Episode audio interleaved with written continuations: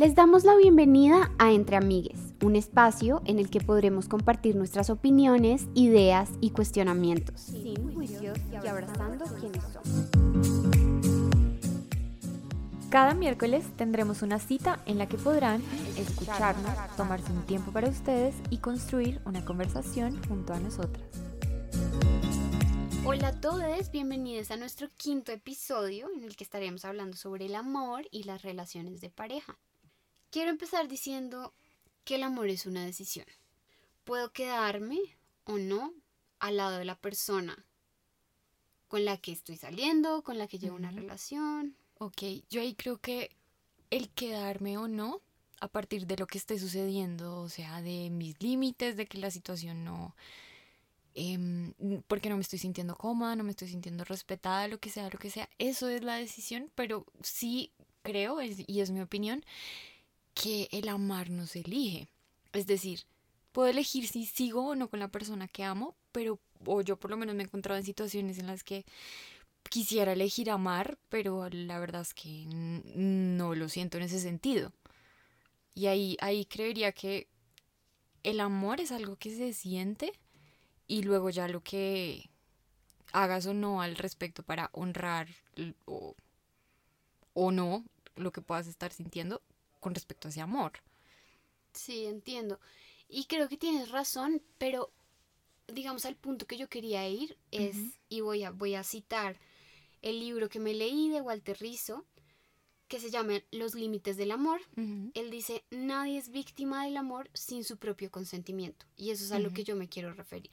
Como es tu decisión quedarte o no. No creas que el amor es algo incontrolable que simplemente me lleva a lugares en los que yo no quiero estar. No tú tienes la decisión de quedarte en ese lugar en el que no te sientes cómoda o cómodo o irte, irte a buscar algo que sea sano para ti. A pesar de, de ese amor que puedo sentir, es decir, en mi relación tengo amor, pero no tengo respeto, no tengo verdad, no tengo honestidad, no tengo, no sé, cualquier cosa que, que simplemente pues haya que decir no. Y pues a pesar de ese amor, creo que se trata de elegir el amor propio. Yo creo que el problema radica en la manera en la que hemos entendido el amor, ¿verdad? Este amor romántico que todo lo puede, que todo lo perdona, que es incondicional, que no tiene ningún límite. Y que se entiende como sacrificio, que se entiende también como, como propiedad, como esa otra persona que amo pasa a ser de mi propiedad y yo la tengo que defender, la tengo que cuidar, también se da por sentado porque está ahí y que además lo siento es de mi propiedad, que no, no es así, son dos personas compartiendo su vida propia, siguen siendo dos personas separadas. Sobre eso me gustaría decir algo. El amor debe ser bueno, positivo y provechoso para ambos pero ambos significa individualidades. No somos uno, somos dos personas, aparte, diferentes, ¿verdad? No somos la media naranja del otro. Exacto, porque ahí andamos, andamos buscando quién nos complete. Es decir, soy, yo soy incompleta hasta que encuentro a alguien. Pero la verdad es que no, tal vez lo primero en lo que deberíamos ocuparnos es, es en sentirnos completos, en darnos todo eso que, tal vez nos hace falta. Es decir, si estoy buscando a alguien para que me haga feliz o para que me divierta o para que me, pues, pues no, tal vez lo que debo darme es eso un poco, debo aprender a, a pasarla rico yo sola, a cuidar de mí, a encargarme de mi seguridad, de mi propia sexualidad, o sea, de todo antes de ir a pretender como llenar vacíos con otra persona. Exacto, porque igual que es que se va a hacer un vacío más grande, ¿o no? Y luego... ¿Y si se va? Exacto. Además que vas a andar exigiéndole a la oh otra persona que sea quien te cuide, quien que sea tu mejor amigo, que sea además tu pareja, que tengan la mejor, el mejor sexo de la tierra, o sea, pues, pues no, le estás exigiendo un montón y estás poniendo sobre otra persona un montón de cosas que pues Debes primero exacto, de las que me debo hacer cargo yo por mi propio bienestar. Sí, es cierto. Ahora, alguien que nos esté escuchando podría estar preguntándose, Pero ¿cuál es el problema de romantizar el amor? ¿Cuál es el problema de creer que debe ser incondicional, que debe ser eterno, que debe perdonar todo? Pues bueno, mm. el problema es que a partir de la concepción del amor como incondicional, como de sacrificio, como de abnegación, pues construimos relaciones muy poco sanas, relaciones dañinas, relaciones que no nos traen ningún bienestar. Y que a la larga no son auténticas, porque si yo estoy viviendo a través de la otra persona y siendo lo que la otra persona quiere ser y haciendo lo que la otra persona quiere hacer y relegando mis quereres, mis sentires, todas estas cosas de mi mundo interno, pues entonces, ¿dónde queda uno? ¿Dónde se dejó uno? Pues disueltan la relación, disueltan la otra persona y luego si se va o si siento la necesidad, pues que por mi propio bienestar necesito alejarme, pues voy a sentir que no puedo hacer nada yo sola nunca. Exacto, esa es otra de las consecuencias de entender el amor de esta manera y es que hay despersonalización. Yo me disuelvo dentro de la relación y luego que me ando preguntando quién soy yo. Ahora, entonces, ¿cómo debemos entender el amor? ¿Cómo crees tú que deberíamos entender el amor? Yo creo que el amor hay que entenderlo de una manera más libre y que sea más autónoma y auténtica. Es decir, somos dos personas que se encuentran, que tienen una vida y que se encargan de su felicidad y que la comparte con la otra persona.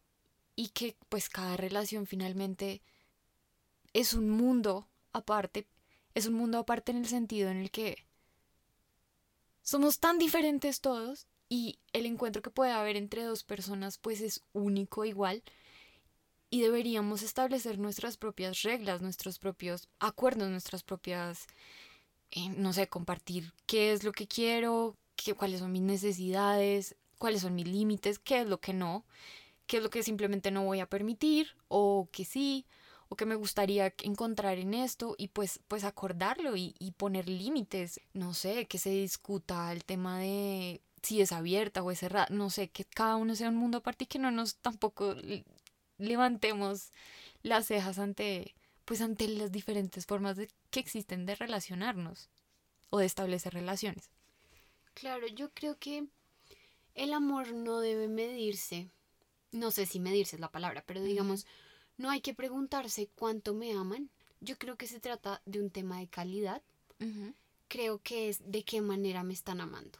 Okay. Me están amando a través del respeto, me están haciendo sentir que algo no es un tema de cantidad, sino de calidad, creería yo. Y digamos que Walter Rizzo lo que nos propone es que el amor debe ser solidario, recíproco y voluntario. ¿Qué quiere decir? Solidario porque estoy contigo para apoyarte, para acompañarte en tu camino. Recíproco porque doy, pero también recibo. Debe ser una correspondencia equitativa. Y voluntario porque decido estar contigo porque así lo quiero, porque me nace. porque lo decido cada día, eso, eso me parece importante. Y es que suena como muy repetido el no, no darse por sentado, pero a la vez creo que estas formas de amar que en mi opinión no resultan sanas y en las que veo al otro como propiedad y que me pertenece y que es mío, pues puedo terminar dándolo por sentado y exigiéndole un montón de cosas y que me exijan también un montón de cosas cuando me parece que es el elegirnos diariamente. Es decir, todos los días yo tomo la decisión de estar contigo por esto que estamos viviendo o no, porque hasta aquí llegamos. Pero, pero ser consciente de, de este puedo o no puedo estar y ya todo depende de mi propia decisión pensando, ojalá, en mi propio bienestar, ¿no? Yo creo que construimos este amor bueno, sano, para ambas partes, a través de límites o también lo que a mí me gusta llamar acuerdos. ¿Verdad? Entonces lo que tú mencionabas, acuerdos sobre si la relación es abierta o no, sobre si en algún punto vamos a tener hijos o no, o si pues, yo en mi vida quiero hijos, o si me quiero casar siquiera. Creo que son acuerdos que ponen límites, límites que si cruzas, pues puede que la relación ya, ya no dé para más. Sí, y ahí es, es importante eso que mencionas, porque igual y, para llegar a hablar de eso, Es decir, uno tienes que tener una forma de comunicarte, pues no sé si tenga que ser asertiva, pero por lo menos comunicar lo que, pues lo que quieres, eh, comunicarte, por lo menos, y así llegar a hacer acuerdos, pero también necesitas saberlo, ¿no? Necesitas preguntártelo, necesitas decir como, pues bueno, ¿qué es uno que busco en la relación? ¿Qué espero? ¿Qué quiero? Cómo me veo, cómo pienso que es una relación sana, cómo, pues todas estas cosas necesitamos tenerlas claras para saber hasta dónde o no voy. Exacto, y también igual creo que se trata de, aprender en el camino, ¿sabes? No es como que un día me siente y diga, estos son mis límites y nadie los pasa, o pues se termina una relación, sino que creo que con las relaciones que tenemos a lo largo de la vida nos damos cuenta de lo que estamos dispuestos a, ceder, ¿verdad? Lo que es flexible y lo que verdaderamente no.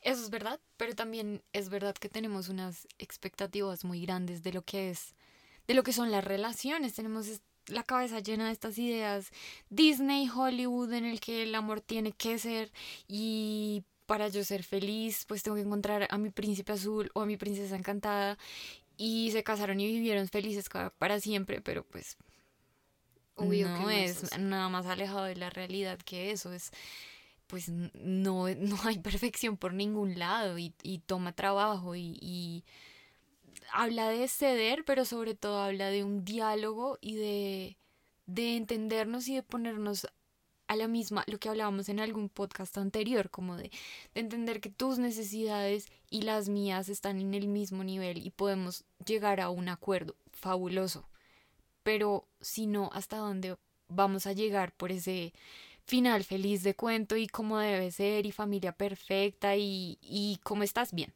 Punto final. Sí, creo que creo que con el tiempo me he ido dando cuenta que no es así, ¿sabes? Que lo que tú dices, la realidad de una relación de pareja es muy distinta a lo que nos cuentan y que creo que el amor no es suficiente. Creo que puedo amar a alguien, pero si no hay respeto, probablemente si no hay comunicación, si no hay paciencia de parte y parte, pues creo que no hay nada, ¿no?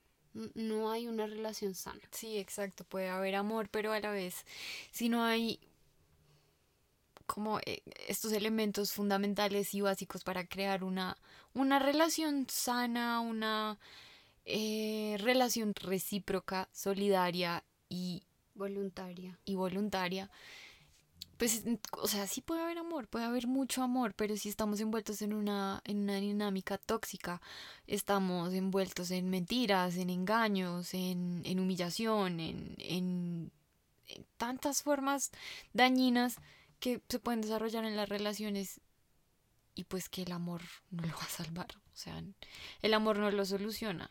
El amor en ese caso solo puede agrandar el problema.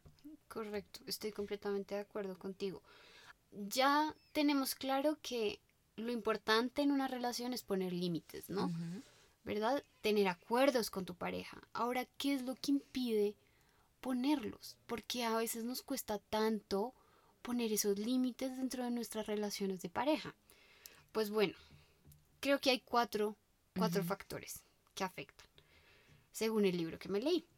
Primero están los pensamientos idealizados sobre el amor, de lo que ya hablamos, romantizar el amor.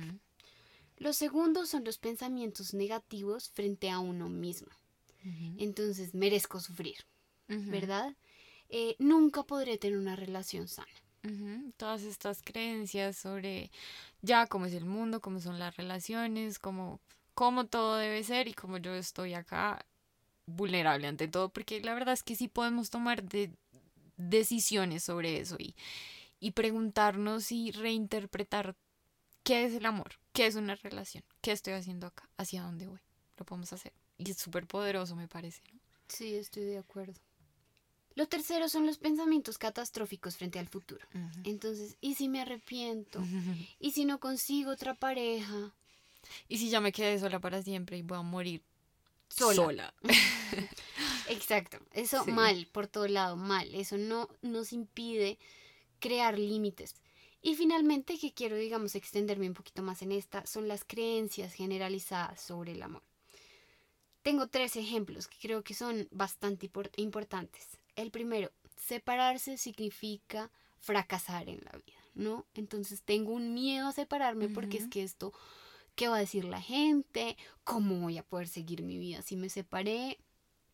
Hay una vida después de, de la separación, ¿no? Por supuesto, es más, puede haber mayor fracaso o mayor sensación de fracaso quedándome ahí donde sé que no soy feliz, donde la vida que para mí está llena de felicidad según lo que yo planteo para mí y me lo pregunto, ¿y qué es lo que me hace feliz? ¿Qué es lo que quiero? Ahí. Y luego sentirme tan lejos y tal vez atrapada y tal vez en, en situaciones donde no estoy siendo respetada y estoy siendo violentada. Es más fracaso quedarse ahí, en mi opinión, ¿no? Requiere valentía decir, no, muchas gracias.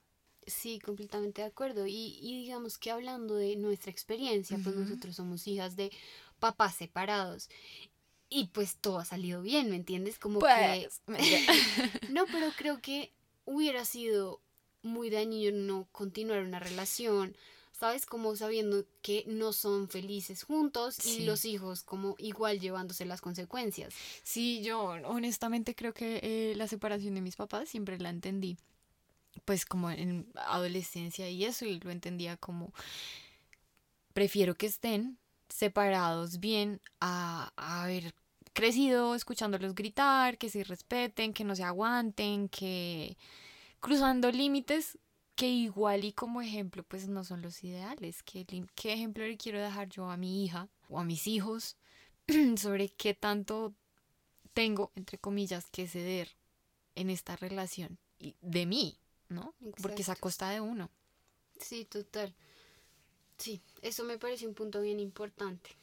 El siguiente ejemplo que tengo es, la mujer es el pilar de la familia, ¿no? Entonces la mujer es quien tiene que sacrificar su vida, ¿verdad? Su felicidad, su tranquilidad, porque es quien va a sostener la familia. Qué peso tan grande, por Dios. Sí, yo me acuerdo que mi mamá a mí me decía que tenía que aprender a hacer oficio para cuando tuviera mi hogar o que tenía que aprender pues sobre Dios, como la educación espiritual para cuando tuviera mi hogar, como que desde siempre fue muy claro ese ese peso que tienes como mujer al llevar un hogar y que eres la encargada de hacerlo funcionar, ¿no? Qué duro, ¿no? O sea, como lo que venimos diciendo, como hasta qué punto estamos dispuestos a ceder nuestra vida, como nuestra esencia, lo que nosotros somos, por mantener una familia. Sí. Y a la vez esa separación de géneros, cuántos papás solteros no hay y que son excelentes. Es decir, no es, no por ser mujer, yo sé llevar una casa, no por ser mujer, yo sé criar hijos. Más, no tengo ni idea de eso. Obvio. Sí, es cierto, se espera demasiado de uno, simplemente porque nací mujer. Y el último que es como la cereza del pastel. Los hombres son quienes tienen permitido ser infieles, ¿no?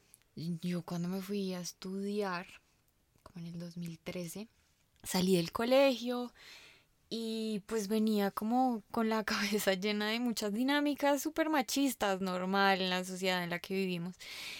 Y cuando llegué allá, estaba hablando de esto con un amigo y lo que él me hizo entender era que no, que allá eso no estaba bien. En, en Barcelona eso no estaba bien visto. Eso no es, o sea, no está bien y no se celebra. En este momento podemos decir sí es obvio. Para mí, para mí no lo fue. Y eso fue, es creo que es lo que más me sorprende. No, no debe haber esa doble moral, ¿no? O sea, esa doble moral simplemente por el género. Es más, debería celebrarse que cada uno mantenga su palabra y que se respete el acuerdo que hagas, sea cual sea. Pero si todos de entrada vamos conscientes con que podemos establecer nuestros acuerdos y, y las dinámicas sobre las que queremos que funcione nuestra relación, pues sería mucho más sano, ¿no? Sí. sí, creo que la conclusión que queremos dejar es, si haces un acuerdo con tu pareja de fidelidad, pues incumplirlo debe ser mal visto, tanto por hombres como por mujeres. ¿sí? Ninguno debería tener ningún privilegio porque nació hombre, porque nació mujer. Exacto, y que observemos de cerca estas, esta doble moral sobre la que nos movemos como sociedad muchas veces. según el género que se nos permite, que no, por ser mujer, por ser hombre. Y bueno, ahora me parece importante preguntarnos cómo saber cuando yo estoy en una relación sana o no. Estaba viendo una conferencia de una psicoterapeuta. Ella hace la pregunta, ¿y si el tóxico soy yo? ¿No? Y empieza a hablar sobre estas dinámicas tóxicas que se empiezan a, generar en las relaciones cuando ya no, ya se cruzan límites y que no deben permitirse, que pueden tener un desenlace catastrófico de verdad. Pero lo, lo, que me parece más importante es que lo lleva a preguntarse uno y a darse cuenta de que hay muchas de estas actitudes que uno toma o formas de resolución de conflicto o de enfrentar el conflicto en las que uno puede estar cayendo y que se catalogan como algo en medio de todo normal. ¿no? Como que necesitamos ser un poco más conscientes de estas, no sé si señales de alarma, pero estas señales de una relación, o sea, que se está desarrollando una relación tóxica. Ok, sí. Yo, yo frente a la pregunta que hiciste de cómo saber si llevo una relación sana o no, creo que se necesita reflexionar. Estoy segura que en el fondo uno, uno siempre tiene la respuesta. Eh, algunas preguntas que los pueden guiar si digamos que necesitan tomarse ese tiempo para pensar sobre sus relaciones, me siento bien con mi pareja, me siento respetada, valorada o no. Ahora, sí me gustaría hablar sobre el violentómetro, que digamos que es una ayuda para medir la violencia. Y bueno, en este violentómetro encontramos una serie de cosas que pueden estar sucediendo en nuestra relación y lo va catalogando hasta, pues bueno, mostrando como la gravedad de lo que está sucediendo. Empieza con señales como los celos, ¿verdad? Mi pareja me cela.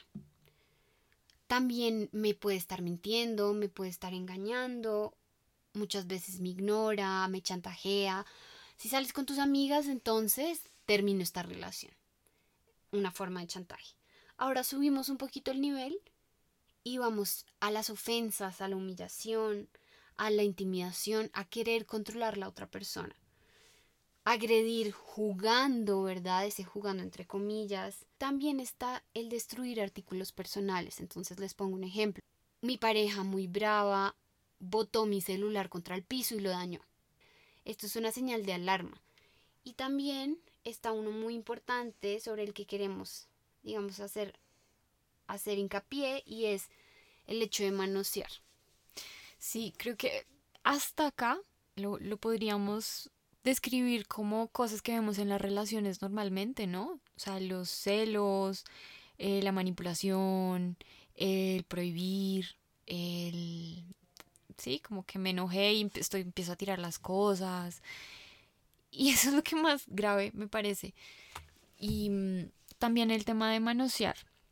Creo que mm, estando en una relación como que nos sentimos un poco con el derecho de, de tomar decisiones sobre el cuerpo del otro, cuando no, cuando igual y, cada acercamiento debería ser consentido, debería ser eh, recíproco y, puede ser entre parejas y lo, que quieras, pero hay momentos en los que en los que la intimidad no es consentida, hay momentos en los que puedo decir no quiero, así seamos una pareja y llevemos un montón de tiempo, sabes que no quiero. Y tengo derecho a, a, respetar mi propia intimidad, porque pues yo no sé si, si es algo común, pero a mí me parece que pues yo no he tenido tanta claridad como en, en, en eso, en, no hay punto. O me sentía presionada por otras cosas, por otros miedos, por em, inseguridades, no lo sé. Y, creo que es algo que normalizamos bastante, ¿no? Como, como el, el, andar manoseando a mi pareja, porque si, incluso cuando se nota que, esa pareja está incómoda, ¿sí? O enfrente de cualquier otra persona, como si estuvieses marcando territorio, como si uno fuese un territorio y dos como si fuera tuyo. Sí, creo que es más común de lo que creemos, ¿sabes? Y digamos que ya el nivel más grave al que podemos llegar es pues que nos encierre, se nos aísle, ¿verdad? Que hayan golpes, que incluso esas agresiones sea jugando, porque muchas veces es, ay, jaja, sí, mucho, mucho chiste y mucha chanza, pero hay cosas que no deberíamos permitir. Agresiones que por más que se ría la otra persona, por más que lo minimice, por más que, pues no lo debemos dejar pasar. Exacto. También están las amenazas con objetos o armas, amenazar de muerte, abusar sexualmente, violar y pues finalmente la muerte, ¿no? Todo esto para decirles que primero la violencia sí puede medirse, segundo que hay dinámicas que parecen normales dentro de las relaciones pero no lo son. Son tipos de violencia que podemos clasificar para que lo tengan en cuenta y pues una vez más para que las ayuden y los ayuden a reconocer si su relación es sana o no lo es y pues cada quien tiene la respuesta, ¿no? Bueno, y entonces habiendo dicho todo lo anterior, pasemos a la parte de la experiencia. Entonces, si quieres, cuéntanos, Tati, ¿qué experiencia tienes tú sobre las relaciones de pareja? ¿Qué te ha hecho crecer? ¿Qué te ha hecho aprender de alguna u otra manera? Bueno, pues en realidad tuve una relación que ha sido como la más extensa y creo que significativa en tanto aprendí muchas cosas. Y además fue a, través del, del ensayo y error porque fue una relación en la que me disolví, en la que empecé a, a no tener límites, ni respetar sus límites ni los míos, a querer controlar, a creer que era de mi propiedad, a creer que era el amor de mi vida, a creer que si, se, si ya no estaba, se me acababa la vida. Y creo que ahí está como para mí el mayor aprendizaje y es con lo que de lo que empezamos hablando el podcast que era pues que para mí el amor de la vida es uno. Debería ser uno y no, andar uno diciendo que está incompleto y andar buscando la otra media naranja ni dos andar buscando quien lo salve ni que le solucione la vida ni que me haga feliz ni que me no creo que necesito aprender a hacer y a darme todas estas cosas antes de, de poder establecer una relación sana en la que le pueda aportar a la otra persona, en la que pueda compartir mi propia felicidad y que la otra persona me comparta la suya. Y así compartamos las vidas, no que se fusionen y, y se vuelva una sola y que ya no sepa dónde termino yo ni dónde comienza la otra persona ni haber pasado por encima de todos mis límites porque no tenía claridad en ello, porque no sabía qué estaba buscando, porque pues porque estaba buscando tal vez las respuestas que tengo dentro fuera. Y bueno, después de, de eso, por más amor que hubiera, o después del momento en el que me di cuenta, tomar esa decisión de, de a pesar del amor, pues me hago un lado. Porque necesito sentir ese amor dentro, para mí.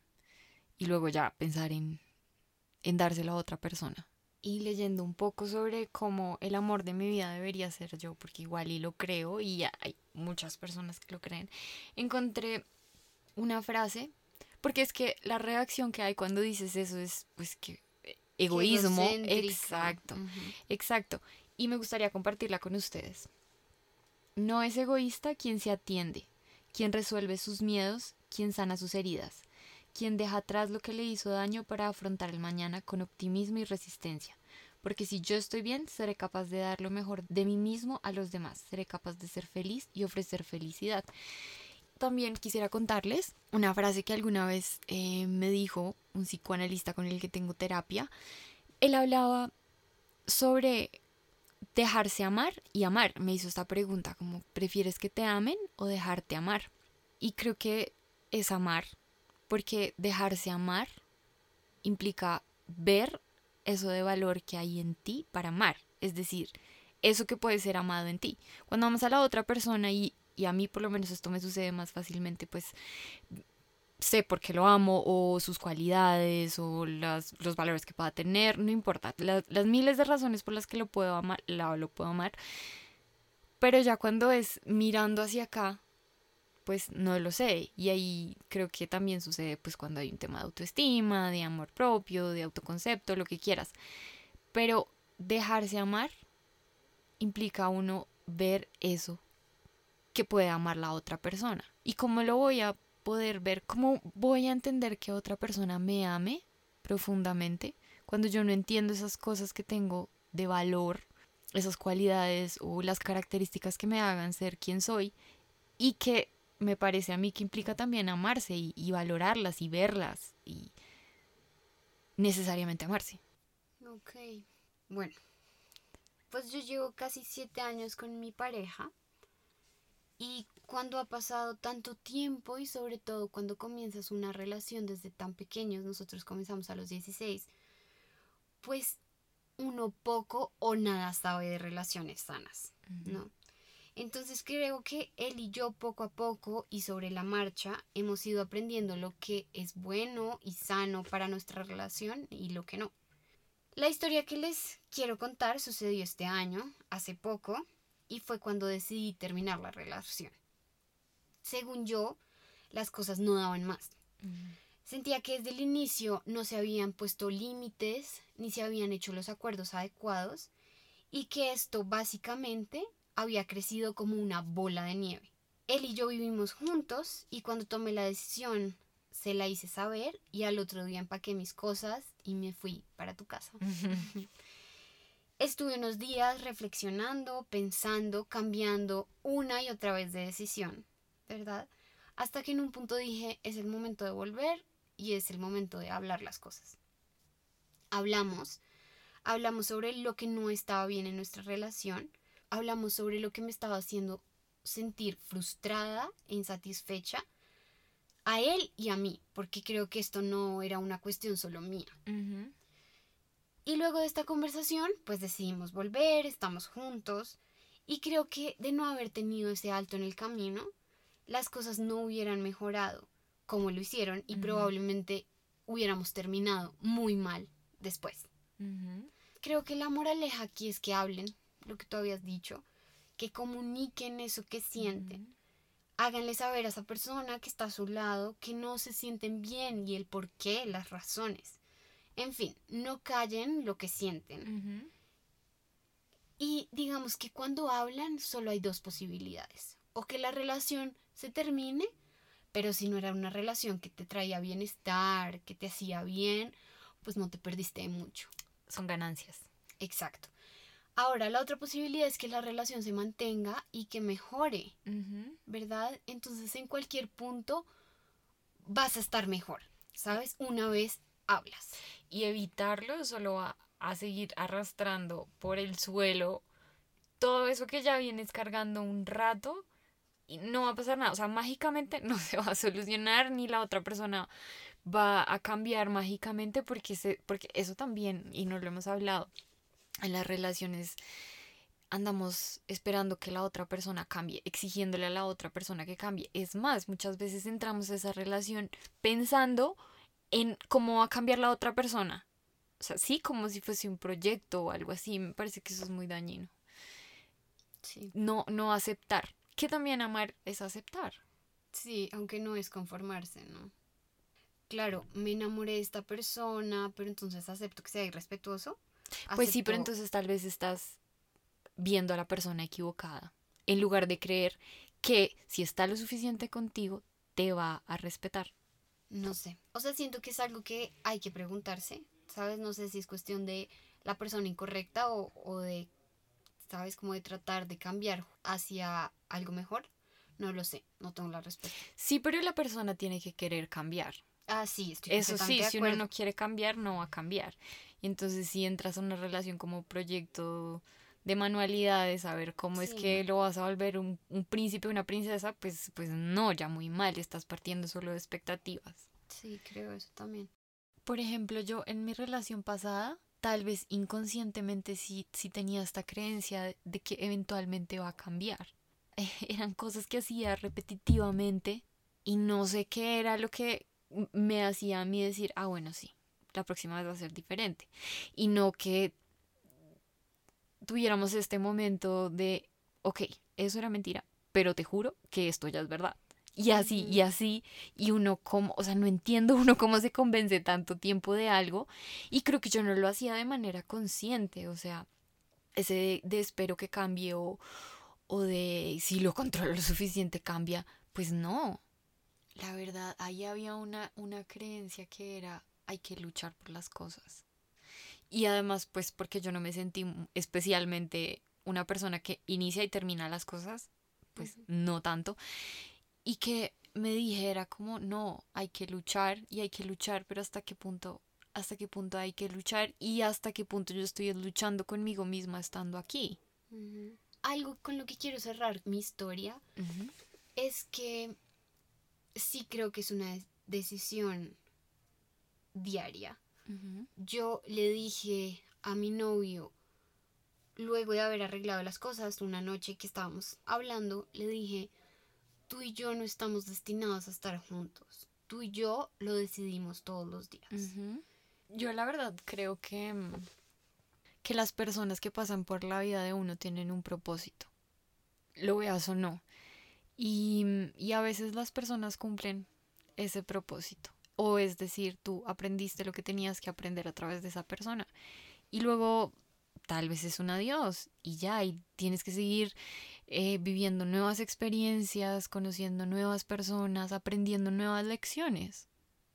De pronto deberíamos dejar ese miedo a, estar solos y solas. Y, eh, y, esa idea de hasta que la muerte nos separe, hasta que, hasta, que, decidamos. bien. Bueno, pues creo que hemos hablado mucho. Espero haberles ayudado a cuestionarse, a pensar si están en una relación o si están en busca, búsqueda de una. Aquí quisiera hacer un paréntesis. Como terapeuta hablaba de... Le hacían esta pregunta como, ¿qué, qué estamos haciendo mal?